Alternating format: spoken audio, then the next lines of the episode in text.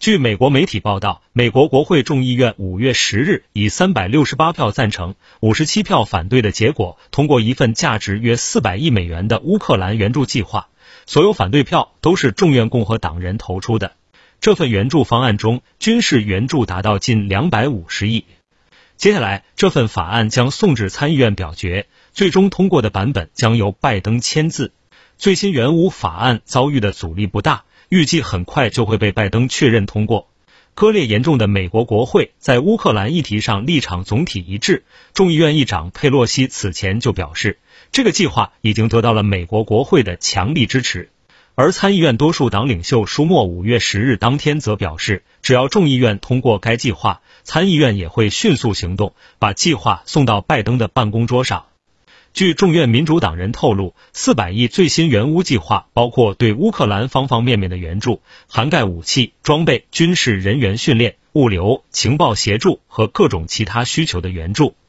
该法案包括将总统提款授权资金从拜登政府最初要求的五十亿美元增加到一百一十亿美元。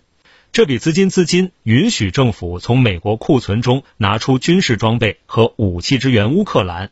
这也是拜登政府在过去七十五天的俄乌冲突中向乌克兰提供军事装备的主要方式之一。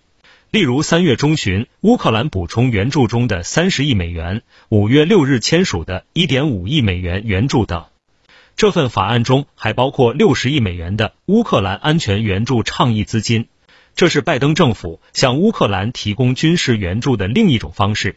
政府可以用资金从武器商那里购买武器。然后将这些武器提供给乌克兰。这种方法不直接从美国库存中提取。经统计，这份四百亿美元援乌计划中，军事援助近两百五十亿。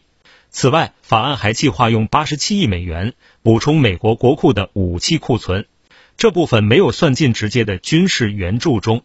起初是拜登在四月二十八日要求美国国会批准三百三十亿美元的二零二二财年紧急补充资金，用以向乌克兰提供军事和人道主义援助。拜登直言，此前国会批准的队伍援助几乎用尽。然后，国会民主党人近期在此基础上又增加了三十四亿美元的军事援助和三十四亿美元的人道主义援助，将总金额推升至三百九十八亿美元。自俄乌冲突爆发以来，美国单是援助乌克兰的武器装备就已达到三十八亿美元。拜登还挑五月九日俄罗斯卫国战争胜利纪念日，高调签署了乌克兰民主防御租借法案。租借法案最初在二战中用于迅速援助盟友抗击纳粹。这个乌克兰新版本租借法案不仅能够大大简化美国向乌克兰提供军事援助以及其他必要资源的程序。还具有极强的象征意义，被认为是旨在给美国和乌克兰披上正义的外衣，并羞辱俄罗斯。如今已走向了自己的反面。听头条，听到新世界，持续关注最新资讯。